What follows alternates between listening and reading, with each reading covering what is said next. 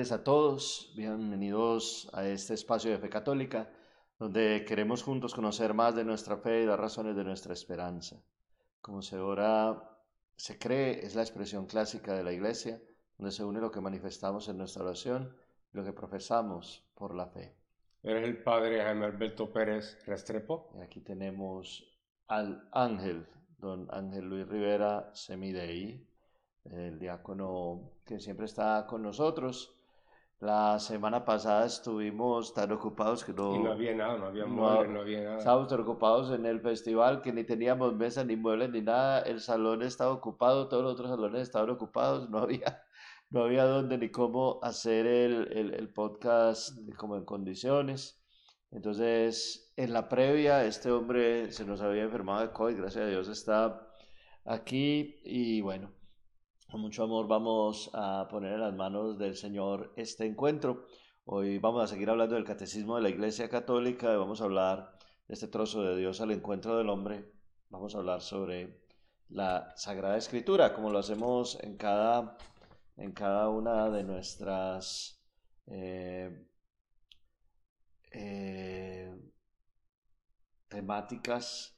Eh, vamos a comenzar con un trozo de la Sagrada Escritura. La segunda de Pedro 1, 19, 21. Segunda de Pedro 1, 19, 21. Tenemos también la firmísima palabra de los profetas, a la que ustedes harán bien en atender como a lámpara que alumbra en la oscuridad, hasta que despunte el día y el astro matinal amanezca en sus corazones.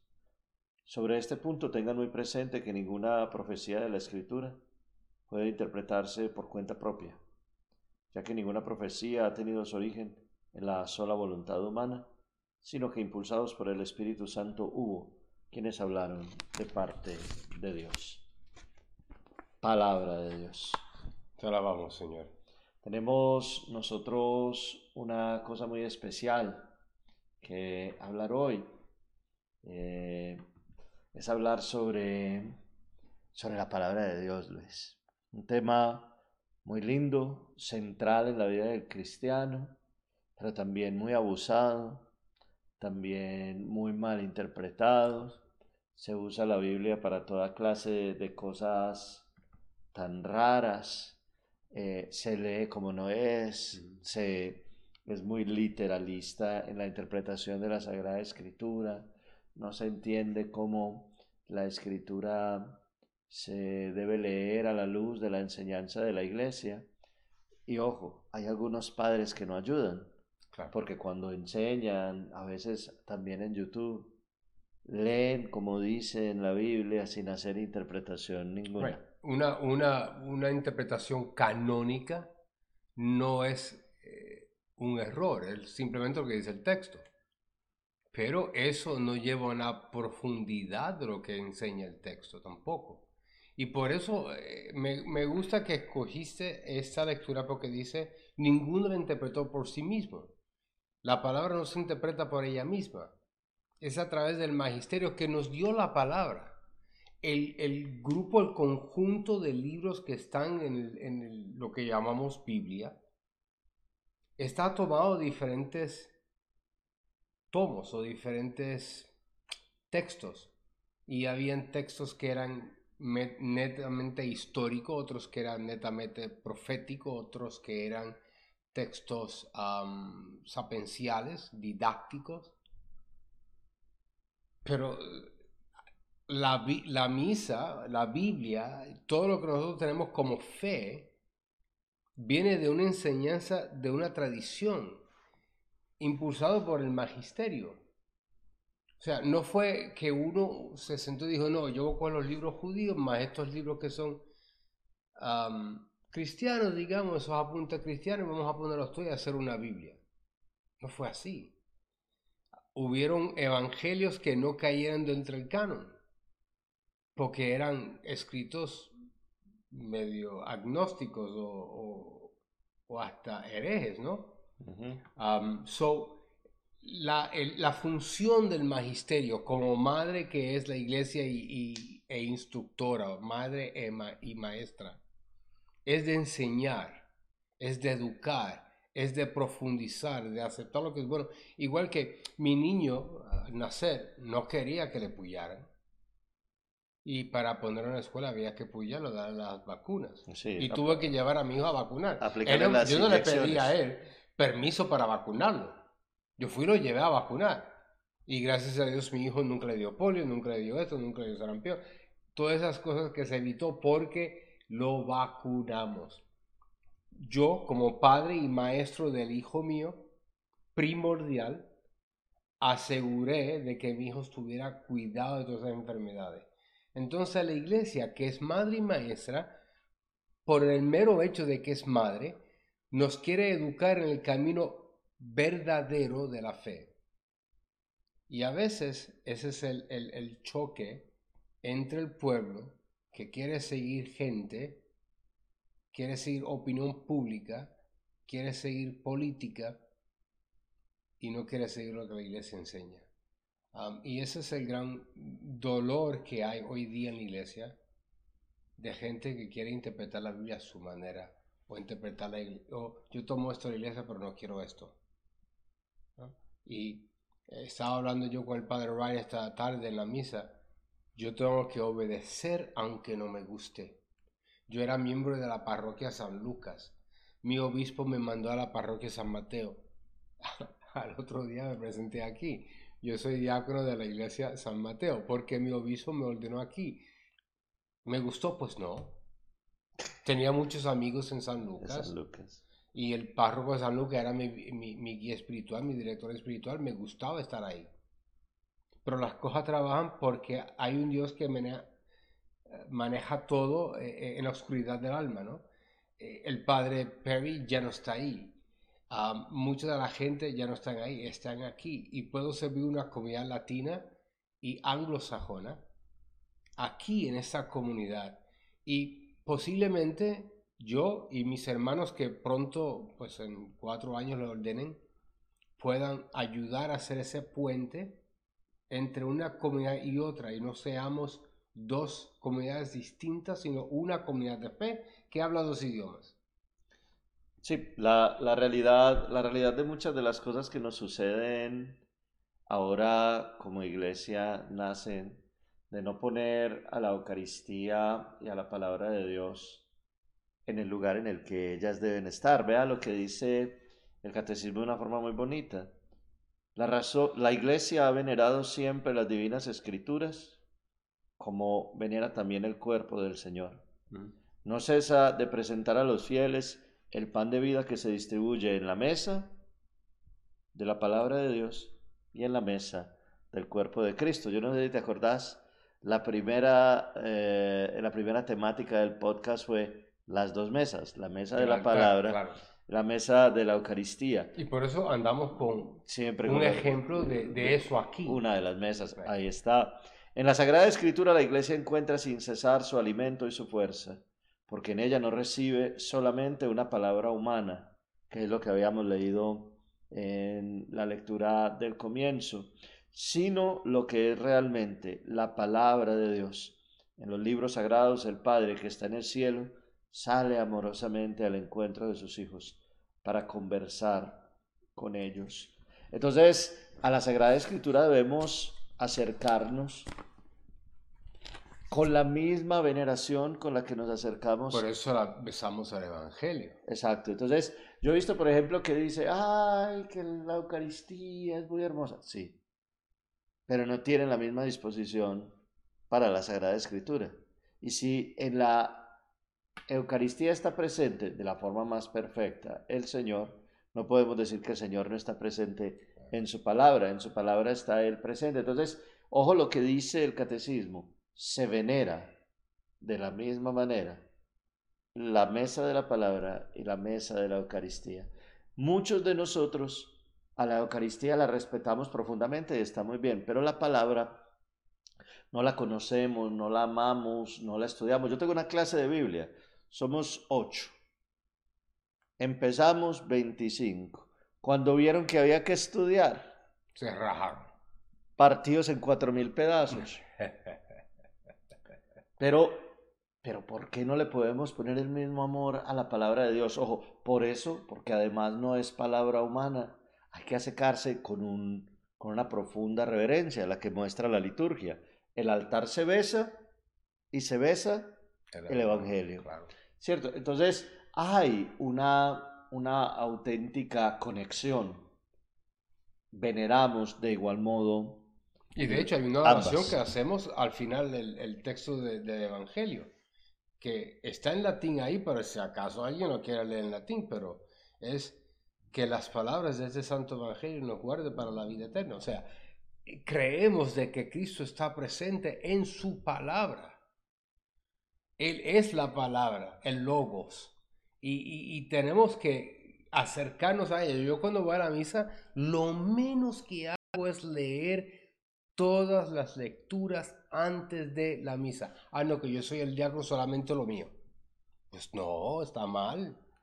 Porque el Evangelio va conectado con el Antiguo Testamento, va conectado con el, con el Salmo, va conectado con la segunda lectura. O sea, todo es lo que la iglesia quiere enseñarnos. Entonces, yo leo, me digiero, me como la palabra porque quiero ver lo que Dios está hablando en mi corazón. Y después, cuando tú estás haciendo la homilía, te estoy haciendo caso, quiero escuchar lo que Cristo quiere hablar por tu boca. Y, te sigo. Y a veces tú te das cuenta y me miras y, te ríes porque me río con lo que tú dices, lo que sea. Y el padre Dan también, él me mira constantemente porque yo quiero comerme la enseñanza oficial de la iglesia a través del presbítero, el diácono si está predicando, claro. pero, pero o sea, es porque tú tienes esa autoridad de parte del obispo de enseñarnos a nosotros, la comunidad eclesial, incluyendo el diácono, pero tú estás obligado a enseñarnos el espíritu de esa lectura. Sí. Ahí hay una, ahí hay una tarea muy grande que tenemos que hacer nosotros. Primero, eh, sobre todo con lo que tiene que ver con la Eucaristía, preparar muy bien, eh, muy concienzudamente nuestras homilías. Yo, mm, pues no soy el, homilía, el, el homilista más perfecto, pero intento hacer mis homilías lo más coherente posible entre todas las lecturas, porque yo sé que en esas lecturas, en cada detalle, en cada gesto que se resalta, hay un gesto, hay un detalle de la presencia de Dios, que en su amor inspiró a esas personas que en el pasado escribieron esos textos que ahora hoy nosotros proclamamos, que hoy nosotros, eh, movidos por la fe, aceptamos y veneramos como palabra verdadera de Dios. Esa palabra verdadera de Dios, como dice el catecismo, ha sido inspirada por Dios a los autores humanos de los libros sagrados. Esos autores humanos de los libros sagrados tienen un nombre feo. A geógrafo. A geógrafos. ¿Cierto? Esos libros nos enseñan la verdad. Esa verdad, esa verdad la afirma para nosotros el Espíritu Santo. Los libros sagrados enseñan sólida y fielmente, sin error, la verdad que Dios quiso consignar en dichos libros para nuestra salvación. Hay que entenderlo así. Ahora, lo enseñan sin error, pero no lo podemos leer textual y literalmente. ¿Por qué? Porque esos libros fueron escritos hace mucho tiempo, porque esos libros fueron escritos en distintos modos de escribir o en diferentes idiomas. En diferentes idiomas, en idiomas que hoy no se hablan como se hablaban en esa época. Bueno, son unos idiomas además muy complicados. Yo tuve la oportunidad de estudiar en el seminario hebreo y griego. Son dos idiomas muy complicados. Entonces, no podemos acercarnos a la palabra de Dios y simple y llanamente eh, abrir la palabra y lo que dice ahí es lo que dice ahí. Yo les puse un ejemplo ayer en, en Monpócono. El Salmo 136 termina deseando una cosa terrible. ¿Quién no agarrara a tus hijos y los estrellara contra las piedras? Entonces imagina que uno abra ese salmo en esa parte final, ¿cómo queda? ¿Cierto? Porque leer la palabra de Dios literalmente, sin el contexto, sin la enseñanza de la iglesia, sin la interpretación de la iglesia, sin la fuerza del magisterio, nada más por lo que dice ahí, nos puede llevar a leer cosas muy terribles eh, de forma literal y hacernos mucho daño. Pero la misma lectura que estamos haciendo en la primera lectura de esta semana. Ah, el profeta Ezequiel, como él se manifiesta, hasta llama ramera a Israel. Y dice que tú que te fuiste como, como, como, como prostituta en la noche con otros. O sea, que... te, te, te, deshonraste. tú eres la más porquería entre todas. Que eres peor que las prostitutas, porque las prostitutas les pagan, en cambio tú pagaste para que se prostituyeran. Sí, es es una cosa totalmente distinta lo que la palabra de Dios nos quiere decir a nosotros, muchas veces mucho más profunda mm, mm. que simple y llanamente lo que leemos de forma textual. Entonces nos dice el catecismo, dado que la Sagrada Escritura es inspirada, inspirada por Dios, hay un principio de la recta interpretación, sin el que la escritura sería letra muerta. La escritura se ha de leer e interpretar con el mismo espíritu con el que fue escrita.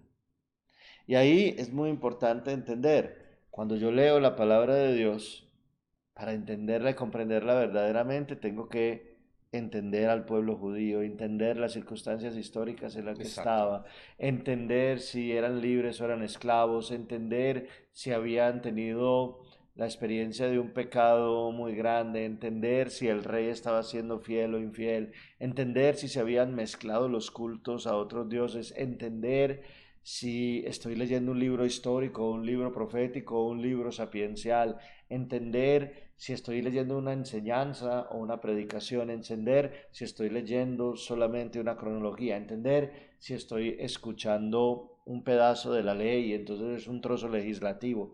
Entender si estoy escuchando un refrán o si están utilizando. Pero por eso, por eso es muy importante que nosotros, los católicos, nos Primero, eh, los que están escuchando de otras parroquias, de otros diócesis, de otras partes de Estados Unidos o del mundo, las, las parroquias están a cargo de promover la enseñanza y continuar la enseñanza hacia los adultos.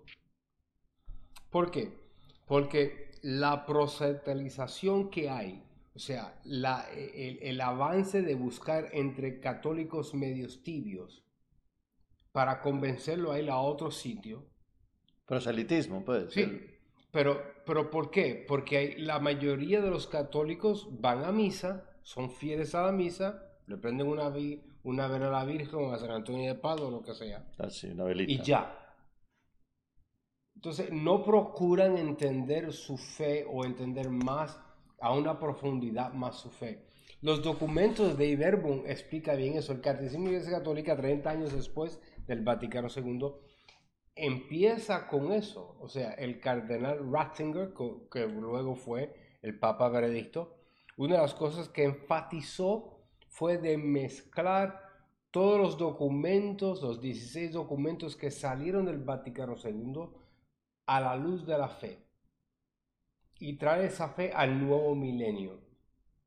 Y San Juan Pablo II, una de las cosas que trató de hacer es la nueva evangelización. ¿De qué? de nosotros que estamos en las bancas, no del nuevo, no del que no conoce, no del otro cristiano de afuera, primero en casa. Y hacemos un trabajo horrible, porque como tú dices, empezaron 25 y terminaron 8. Cuando yo empecé clase de Biblia en el 2016, tenía 37, hasta de un poco no había. ¿Cuánto hay hoy día? 8 que tienes tú, aquí. O sea, nuestra fe, se nos ha olvidado el compromiso que nosotros hicimos de ser profeta y maestro. Nosotros tenemos ese legado en el bautismo de ser sacerdote, rey y profeta. O sea, ¿cómo podemos entender y cómo podemos ser profeta de la palabra de Dios si nosotros no entendemos la palabra de Dios? Ni entendemos el contexto, ni de dónde salió eso, ni por qué salió eso. Entonces, tenemos que nosotros mantenernos en la obligación de seguir instruyéndonos en la fe, seguir buscando, escudriñando la palabra en la fe. Gracias a Dios que tú ofreces eso. Pero imagino que habrán hermanos afuera que su parroquia no tiene esa posibilidad. Pues entonces, amonesta, yo le dije moleste, amonesta a tu párroco. Amoleste. No, no, no lo molestes. Ah, Amonesta a tu párroco, a tu director de catequesis, que haga algo por los adultos que están ahí, que quieren conocer un poco más de fe, aunque sean ocho de diez mil familias. Pero esos ocho van a encargarse de buscar a alguien más. Instruir a alguien más. Y cuando vera- venga alguien tocando la puerta, hermano, yo no quiero enseñar lo que dice la Biblia. Sí, ok, venga, que le voy a enseñar a usted lo que dice la Biblia. Pero no podemos hacerlo si no lo tenemos. Sí, es una, es una realidad eh, para todos los que creemos en Cristo, este compromiso de poder entender además toda la Sagrada Escritura como la revelación de ese camino, como Dios se va mostrando en el camino de la historia para llevarnos en la plenitud de ella a que Cristo sea el guía, la luz, el faro eh, a- al que se dirige nuestra, nuestra vida. Dice, dice el Catecismo de la Iglesia Católica que nosotros no somos solamente una religión de un libro, que nosotros encontramos en la palabra de Dios al verbo vivo, al verbo encarnado, a Cristo, porque las escrituras no se quedan en letra muerta, sino que son Cristo, palabra eterna del Dios vivo, que por el Espíritu nos abre la inteligencia de las cosas divinas. Nosotros tenemos que entender, si nosotros agarramos un libro del Antiguo Testamento, ese libro hace parte de la historia que estaba apuntando a Cristo. Si nosotros agarramos o el Génesis o un Salmo o un libro de Ezequiel, que es el que estamos leyendo Esta semana. esta semana, además, todas están apuntando, todas estas lecturas están eh, apuntando a Cristo. Ahora, todas leídas dentro de la tradición eclesial. Miren, ustedes me han oído decir muchas veces a mí, en la homilía yo lo he repetido yo no sé cuántas veces, nuestra fe no es una fe individual. No somos un montón de pequeñas islas juntas en una misa. Nuestra fe, como lo decimos en los bautismos, esta es nuestra fe. Esta es la fe de la iglesia que nos gloriamos de profesar. Nuestra fe no es nuestra, no es mía, no es en el sentido en el que el mundo mira desde el individualismo que algo es mío y solamente mío. No, esa fe es un tesoro que se nos confía, pero no es nuestro, es la fe de la iglesia completa. Pero creo que eh, nos quedamos am, por falta de presbíteros en muchas, muchos lugares del mundo. En Latinoamérica, la expansión americana en Puerto Rico, Cuba, por ejemplo, trajo el secularismo dentro de nuestras islas. Y por mucho tiempo lo que había de fe era abuelita con el altarcito y el rosario. O sea, esas acciones piadosas que no son malas, no son malas, ¿eh? Son- son Son individuales, algo, sí. pero son algo individual para llevarte luego a la comunidad. Y eso es donde fallamos. No hacemos ese paso, ese paso en definitivo de yo levantarme yo, equiparme yo y después ir a- a- al templo para equipar a la parroquia entera. Y nos quedamos solamente en el yo. So, yo oro, Padre. Yo hago actos de misericordia. Yo, yo, yo, yo. Pero nosotros no profesamos la iglesia de yo. Sí, la de iglesia. Burger eso, King. sí. Eh, acabas de decir, esa es la fe de nuestra iglesia. Entonces eso es algo comunal. A mí me gusta la gente que están aterrizando los 747 de American Airlines, eh, que el cura levanta las manos y tú lo ves a ellos que también levantan las manos en la iglesia. ¿Yo qué hace? ¿Vas a aterrizar algo? ¿Qué?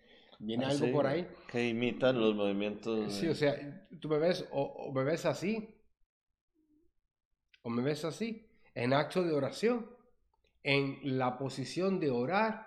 Yo no soy el que tengo que recoger al pueblo, ese es acto tuyo, porque tú eres el que ofreces el sacrificio, tú presides el acto del sacrificio de Cristo. Entonces, el acto de recogernos eres, es tuyo, no mío.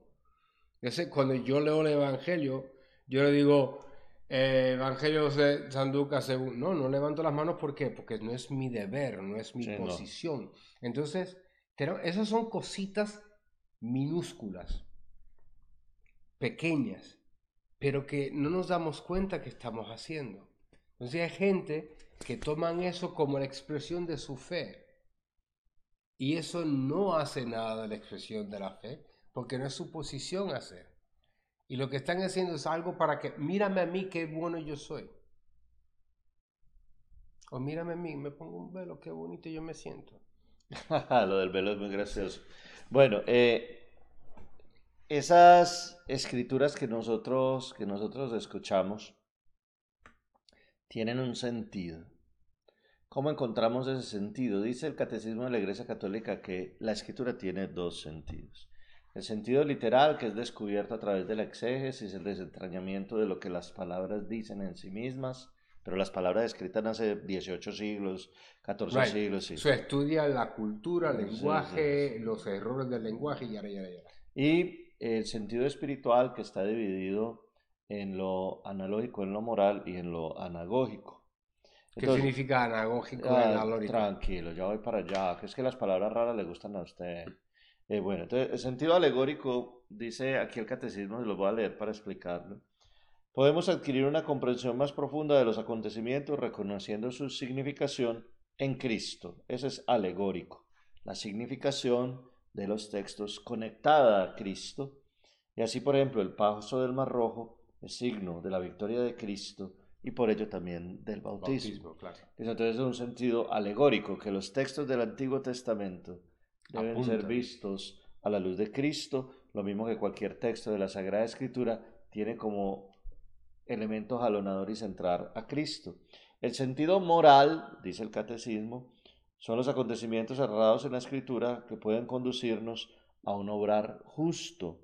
Fueron escritos para nuestra instrucción. Es decir, cuando la palabra de Dios nos enseña a vivir de una manera o nos muestra que como estamos viviendo está mal. Está mal. Y hay que obedecer. O sea, si uno encuentra en la palabra de Dios una cosa que le dice, mire, usted está haciendo esto, esto está mal, escuche, porque mm, créanme que no hay duda. Si la escritura te dice que está mal, está mal. Ese es el sentido moral. Y el sentido anagógico es que podemos ver las realidades, las cosas que están aconteciendo, con el sentido de su significación eterna.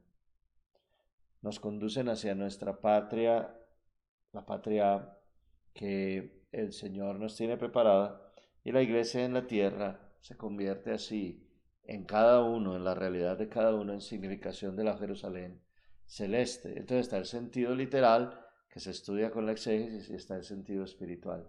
El sentido espiritual puede ser alegórico, moral o anagógico. Alegórico pensando en Cristo, moral pensando en nuestra vida y anagógico pensando en las realidades últimas, en las realidades eternas. Hombre, nosotros no estamos para darle el significado pleno y total a las escrituras, excepto de cuando reflexionamos y ponemos nuestra vida delante de ellas y la escritura nos dice, esto está bien, esto está mal, hay que cambiar, hay que transformar la vida. Esa posibilidad de descubrir y desentrañar lo que significa literalmente cada palabrita, cada versiculito, eso ya le tocas a los exégetas. ¿Qué es un exégeta? Un exégeta es una persona. Un exégeta no es como cuando uno está estornudando. Listo. Yo sé que usted, piensa cosas muy raras.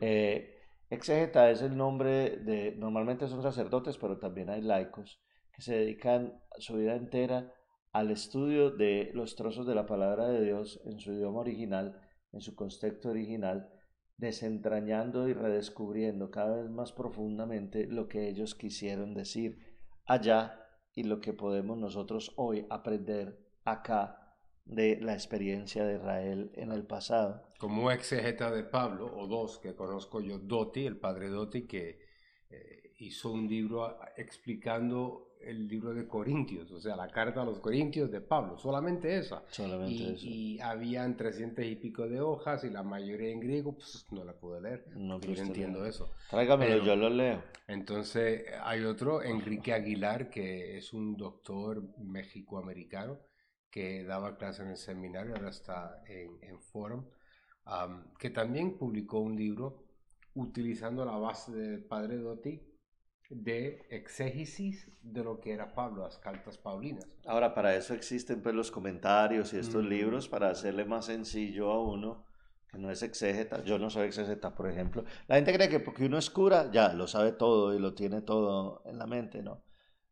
Yo no soy exégeta, yo estudié teología bíblica en el seminario. Mucha Biblia sí vi, pero no me enseñaron a ser exégeta. Entonces, uno lee lo que los exégetas han escrito y así también uno va a- aprendiendo. Ahora, ¿qué es muy importante? Saber que eso que los, ellos desentrañan en el sentido literal y lo que nosotros podemos tomar en el sentido espiritual, edificar nuestra vida. O sea, yo no me gano nada con Esa es la saber base, mucho. La edificación de la iglesia. Sí, o sea, yo no me gano nada con saber mucho de Biblia si no me cambia la vida. Right. O sea, nada de lo que yo haga, sea que rece mucho o que sacrifique mucho o que haga peregrinaciones todos los años larguísimas, mientras yo siga igual y no me transforme la vida, Ah, nada sirve. si no hay una metanoia propia, Sí, si no hay un cambio de quien yo soy, del viejo yo al nuevo yo, el nuevo yo en Cristo, ¿no? Y por eso nosotros decimos que todo el tiempo del seminario o de la preparación diaconal es un discernimiento.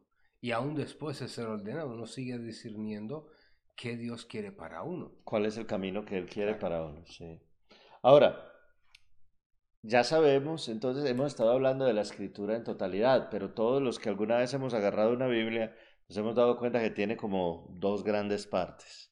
El Antiguo Testamento y el Nuevo Testamento. El Antiguo Testamento antes de Jesucristo, el Nuevo Testamento, lo que sucedió con Jesucristo y el comienzo de la iglesia hasta ese libro tan bonito que es el libro del Apocalipsis. El Antiguo Testamento es parte de la escritura. Hay gente que dice, no, pero si yo ya puedo leer los evangelios, ¿para qué leo esas historias tan enredadas del Antiguo Testamento? No, es que el Antiguo Testamento es parte integral de la escritura.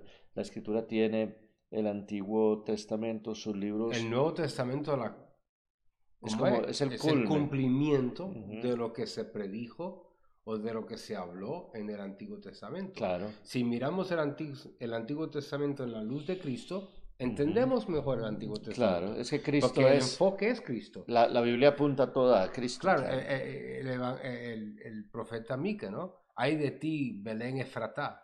No se dice No, Mica, se dice no. Miqueas. Bueno, no eres la más grande de los pueblos de Mi- Israel. Miqueas. Ah, tú, tú qué. Miqueas. ¿Tú qué? Miqueas. ¿Tú qué has? Miqueas. Ok. No, se dice, más- no se dice Mica, se dice Miqueas. Mica es en inglés. Mm, Nebuchadnezzar. Nabucodonosor. Diga Nabucodonosor. No ah, tan charro. Bueno, entonces, el Antiguo Testamento es también palabra de Dios y no podemos desconectarla del Nuevo, están conectados. Eso sí, el Antiguo Testamento tiene un origen distinto que el Nuevo Testamento. El Antiguo Testamento tiene el origen en esa gran historia de elección y de preferencia de Dios al pueblo elegido en Abraham, Isaac y Jacob y todos sus descendientes. Esa historia es hermosa, es parte de la escritura, pero no está concentrada en una sola figura, está concentrada en muchas figuras a lo largo de mucho tiempo, apuntando desde luego siempre al Nuevo Testamento. En cambio, el Nuevo Testamento tiene como centro, jalonando el Antiguo Testamento y edificando sólidamente el Nuevo, a Cristo. ¿Cierto? Entonces el Nuevo Testamento tiene, digamos, un personaje central. La Biblia entera tiene un personaje central, pero el Nuevo Testamento sí está totalmente concentrado en él. Entonces dice el catecismo sobre el Nuevo Testamento, la palabra de Dios, que es fuerza de Dios para la salvación del que cree, se encuentra y se despliega su fuerza de modo privilegiado en el Nuevo Testamento. Estos escritos nos ofrecen la verdad definitiva de la revelación divina. Su objeto central es Jesucristo, el Hijo de Dios encarnado, sus obras, sus enseñanzas, su pasión y su glorificación, así como el comienzo de la iglesia bajo la acción del Espíritu Santo. Entonces, aunque toda la Biblia y especialmente el Antiguo Testamento apunta al Nuevo, el Nuevo tiene como eje central que jalona todo el Antiguo Testamento y le da plenitud y que le da el ancla a todo lo que sigue después hasta nosotros, es Jesucristo. Estos libros del Nuevo Testamento tienen un proceso de formación muy compacto. En unos 40 años se construyeron todos los libros. En cambio, todos los libros del Antiguo Testamento y sus tradiciones son 18 siglos. Pues el Antiguo Testamento son 18 siglos de tradición. 1800 años. Exacto, sí. Pero el Nuevo Testamento está concentrado en 40, 40 años. 40 años en los que se construyeron los evangelios, las cartas de Pablo, las cartas de los apóstoles. Primero la carta de, Pablo. Primero, el primer libro escrito del Nuevo Testamento es la primera carta a los tesalonicenses, hacia el año 51. Entonces, esto es lo que dice sobre los evangelios específicamente, que son los que narran la vida de Jesús, el catecismo. En la formación de los evangelios se distinguen tres etapas, la vida y la enseñanza de Jesús, la tradición oral y los evangelios escritos. Hágale, papá, que a usted yo sé que le gusta mucho hablar de eso. sí, claro. A, veces se nos olvida de que hubo una tradición y hubo un pueblo que empezaron a hablar de, de esa cosa, ese evento que transformó, que cambió la mentalidad del pueblo de Dios. Y gracias a la predicación de Pablo a los no judíos, que se llevó esa predicación afuera del cuerpo común o la gente común que conocía los, judíos, ¿no? Ya no son los judíos. Y hoy hablamos de eso en, el primer... hablamos de que nosotros salimos de ese grupo y llevamos el mensaje. la, fiesta de que el rey mandó, Cristo dice, que el rey mandó a hacer a los cruces de los caminos. A, una fiesta y mandó a los invitados y no los aceptaron y volvió y mandó a otra gente y los mataron. Entonces, trae a todo el mundo, el que, el que camine por ahí. A todo el que esté. Que es muy parecido a, a, lo que hace Marcos. Los primeros ocho capítulos de Marcos es solamente a los judíos. Y Jesús es un hombre muy importante en esa historia. Después del capítulo 8 ya Jesús es el Hijo de Dios, el Hijo del Hombre. vemos la elaboración también del conocimiento de quién es Jesús en la mentalidad de sus propios apóstoles, que toma también un tiempo en desarrollar. A mí, Pablo con, con Jesús tres años. Y cuando Jesús se transfigura, ¿qué dice Pedro? Señor, qué bonito es estar aquí, no vamos a irnos para ningún lado, no vayamos a Jerusalén, que te quieren matar allá, vamos a hacer tres chozas, una para ti, otra para Elías, otra para Moisés, y nos quedamos aquí, que todo está lindo porque hemos visto tu gloria. O sea, andó con él, fue instruido por el mismo Dios, y no entendía todavía cuál era el, eh, el fin, el propósito de su venida. Y él dijo, no voy a tomar de la copa que me dio mi padre. sí, pero él después entendió, es que en ese momento no podía. Sí, claro, pero es que eh, es, un, eh, es un desarrollo no solamente intelectual, cognitivo, también es un desarrollo espiritual, donde uno también está pasando por eso. A veces uno está en un desierto que no entiende lo que está pasando en su vida. Y manteniéndose adheridos a la fe, adheridos a la iglesia, empezamos a hacer sentido de lo que Dios quiere en nuestras vidas. pero toma a veces tiempo y a veces toma lucha interior esto y, a veces también cosas que nos son saca de ese caminar. so, entendiendo eso, sabemos de que la escritura es la fuente de la revelación divina para nosotros, pero estamos ayudados por el magisterio para entender bien esto. Luego, la vida eclesial que nos da los símbolos más perfectos de una vida en Cristo. Y es la vida sacramental eclesial. O sea, si yo me mantengo alejado de la confesión, de la Eucaristía, de, la, de, todos estos ah, signos que nos acerca a Él, entonces ¿cómo yo espero ser amigo de Él? O sea, yo no puedo ser amigo de Jesús solamente porque me leo un trozo de la Biblia.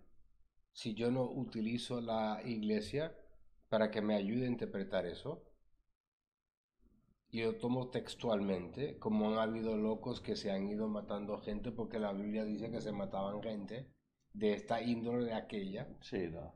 Entonces no podemos hacer textualmente las cosas, tenemos que tener una buena interpretación. Hay un libro que es más grande que esta Biblia que se llama El Comentario de San Jerónimo. Y cuando uno empezaba a mirar eh, un texto bíblico, o sea, qué, qué animal de libro. Y nos traía no solamente comentarios de católicos, de exegetas católicos, exegetas que no eran católicos, como una juxtaposición para uno poder interpretar entonces, wow, la iglesia me dice esto, ¿no? muy interesante poder tener estos recursos y una persona que sepa para poder entonces tener una un sentido pleno, un sensus pleno de lo que es la fe y la palabra en mi vida. Sí, entonces fíjense cómo, cómo evoluciona todo desde la palabra de Dios. Jesús predica. Los apóstoles que lo vieron, estuvieron con él, que al principio no entendían, que después el Espíritu Santo le le reveló la plenitud, empiezan a predicar. Y después de la predicación, mucho después de la predicación, después de muchos años de predicación, se empieza a escribir. Y fruto de lo que se empieza a escribir y de lo que se empieza a vivir desde la experiencia de la Eucaristía, de la oración, de los sacramentos, de la fe y de la palabra, todo junto fue generando la tradición eclesial, que es ahora la tradición que junto con el magisterio y la Sagrada Escritura aunan, vivifican eh, y cuidan el mensaje de Jesús de una forma más perfecta. Y gracias a los concilios, claro, que, que, que, dice, estos son los 73 libros de la Biblia. San Jerónimo en el 406 toma todos estos escritos, esos fragmentos, en su lenguaje original, el hebreo, el griego, el arameo, y empieza a escribir en un texto en latín la Vulgata. O sea, pasaron 400 años antes de que hubiera un libro. ¿Y cuántos errores nos hicieron? ¿Y cuántos errores nos hicieron antes? Sí, no, no, no. El, valor fundamental de, de, todo esto está en la predicación de Jesús. Si nos ponemos a mirar en errores, no salimos de ahí nunca. La predicación de Jesús, la predicación de los apóstoles, la escritura de los textos bíblicos, que luego junto con la tradición se vuelven enseñanza de la iglesia. Los evangelios especialmente son cuatro, Mateo, Marcos, Lucas y Juan. Mateo, Marcos y Lucas se llaman evangelios sinópticos, pero son muy parecidos. Y el de Juan tiene una estructura totalmente distinta, pero son cuatro formas del evangelio. En el catecismo le dicen el evangelio tetramorfo, es decir, que tiene cuatro formas. El evangelio es uno en cuatro formas. Mateo, Marcos, Lucas y Juan. Esos nombres los sabemos por una carta, no le pongan así a sus niños, por favor, que sería muy triste.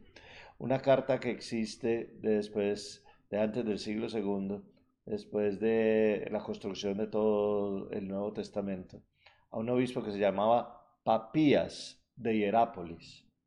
No le pongan a sus niños papías. No, que yo no, yo no hablo su idioma. Bueno, Don Papías, don Papías era un obispo y a él le escribieron una carta donde estaban los nombres de los evangelios de Mateo, Marcos, Lucas y Juan. Pero si nosotros miramos todo esto que es la Sagrada Escritura en un conjunto, hay una frase que lo, que lo expresa todo de una manera muy bonita, está en el número 129 del Catecismo. Dice que en el, que en el Nuevo Testamento late, en el Antiguo Testamento late el nuevo y en el nuevo está patente el antiguo.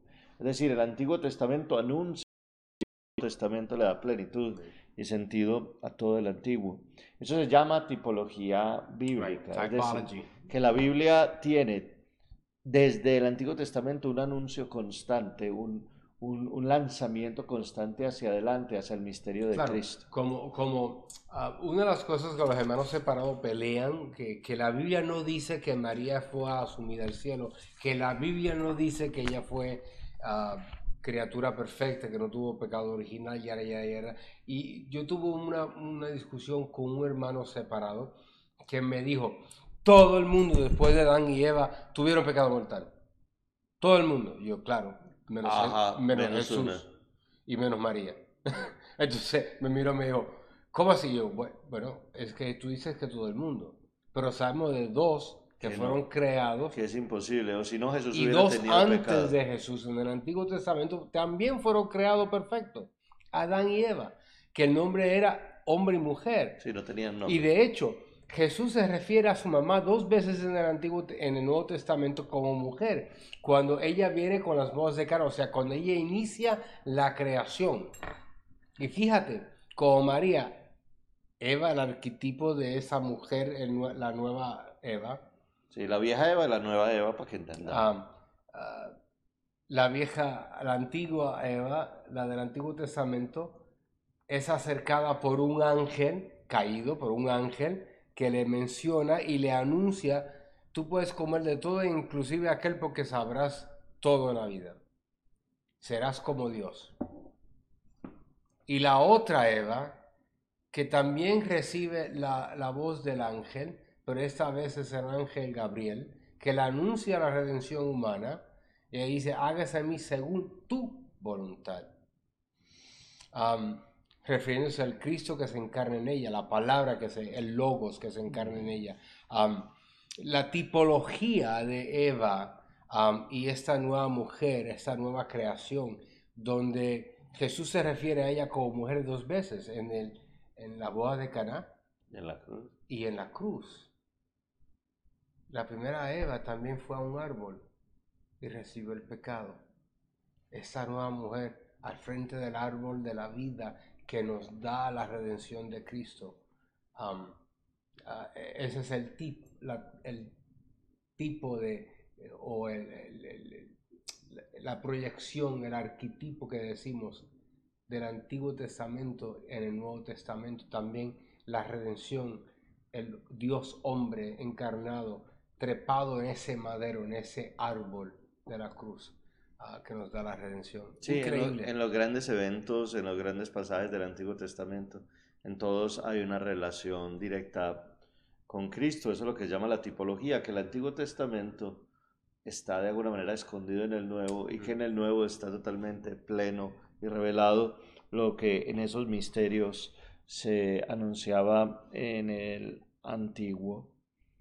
Vamos a terminar eh, con este último pedacito de la Sagrada Escritura en la vida de la iglesia, eh, porque no se trata de nuevo de que yo aprenda a leer la Biblia para mí o de que yo sepa la Biblia como eh, una conquista intelectual ni como una especie de revelación espiritual.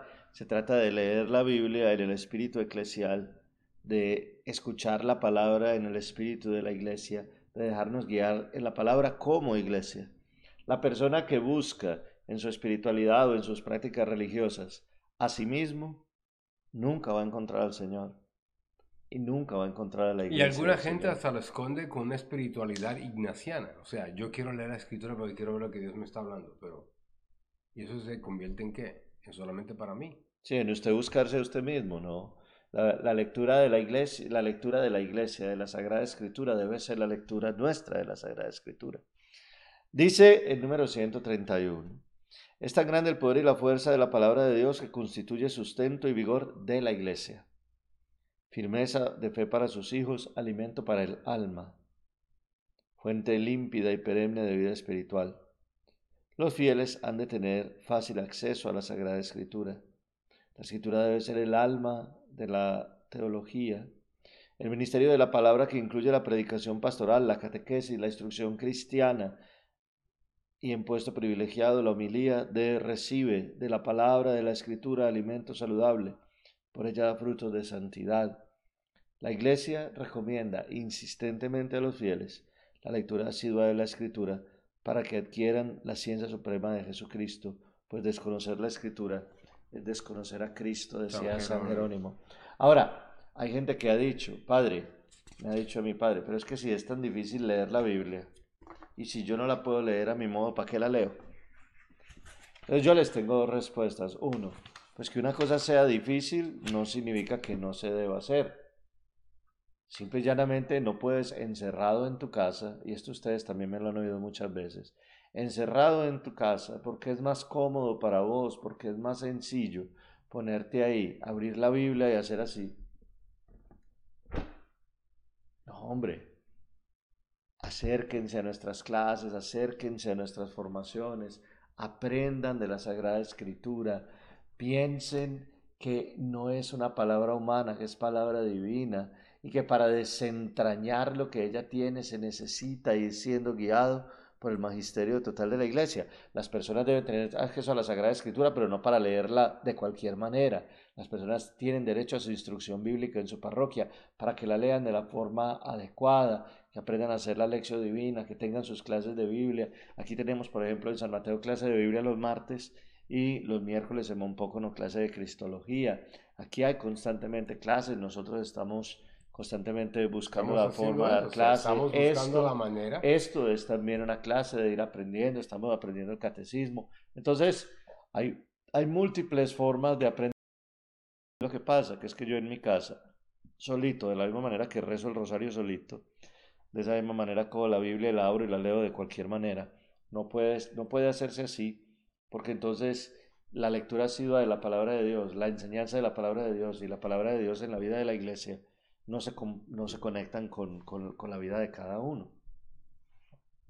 Bueno, tenemos aquí, yo había diseñado una, eh, una escritura para que este mes leyéramos eh, la oracióncita a la, a la, a la Asunción de la Virgen, porque este mes eh, la gran fiestecita de la Virgen este mes es la Asunción que pasó este lunes. Qué lindo. Sí. Nosotros hicimos tremenda fiesta. Nosotros sí. celebramos nosotros sí. con amor a, a, a, mami porque... Nosotros sí. Hice una homilía que la misa demoró 40 minutos. Ah, qué pecado mortal. La misa del diario. En la misa del diario 40 minutos se acaba el mundo. Eh, sí, porque se demoró tanto? Bueno, vamos a hacer esta oración dándole gracias al Señor por nuestra madre. Eh, ella fue la primera que recibió al verbo en su corazón y luego en su vientre. Dijo San Agustín que hubo más gozo en la Virgen María cuando lo recibió en su corazón que cuando lo recibió en su vientre, pero fue la primera que recibió esa palabra viva que después se nos entrega a nosotros en la escritura y que la recibió en su corazón y que la hizo presente en el mundo. Vamos a hacer esta oracióncita que es una oración por la asunción de la Virgen. Alégrate y gózate, hija de Jerusalén. Mira a tu rey que viene a ti humilde, a darte tu parte en su victoria. Eres la primera de los redimidos porque fuiste la adelantada de la fe. Hoy tu hijo te viene a buscar, virgen y madre. Ven, amada mía, te pondré sobre mi trono, prendado está el rey de tu belleza. Te quiero junto a mí para consumar mi obra salvadora.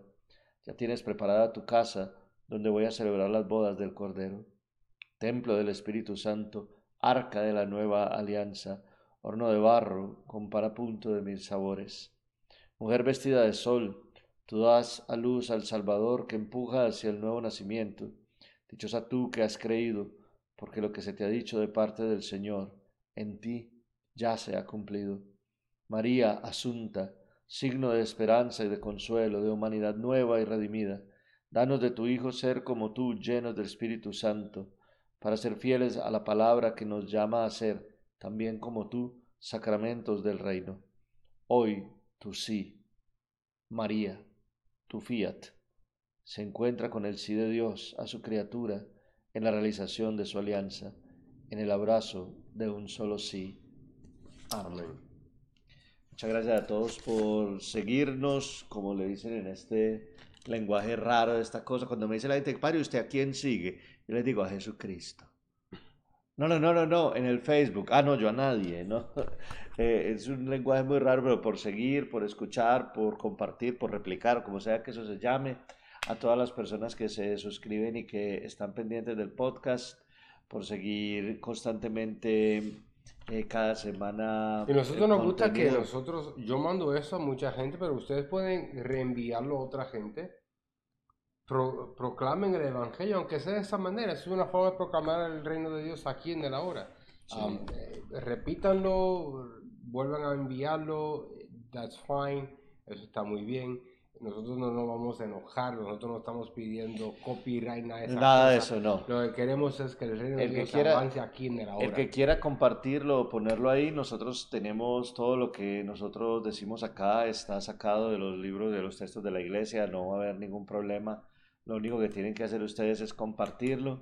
Eh, no le vamos a hacer, ¿cómo se llama eso? Reclamaciones de autoría o de autor o de esas cosas. No, estamos aquí para compartir eh, nuestra fe y para que podamos eh, seguir caminando en la esperanza. Vamos a pedirle entonces a todos que sigamos muy pendientes del podcast, que sigamos aprendiendo y creciendo en la fe, que sigamos eh, creyendo con la fe de la iglesia, que sigamos creyendo como oramos, orando como creemos, que es el tema de este podcast. Muchas gracias a todos y nos vemos en la próxima.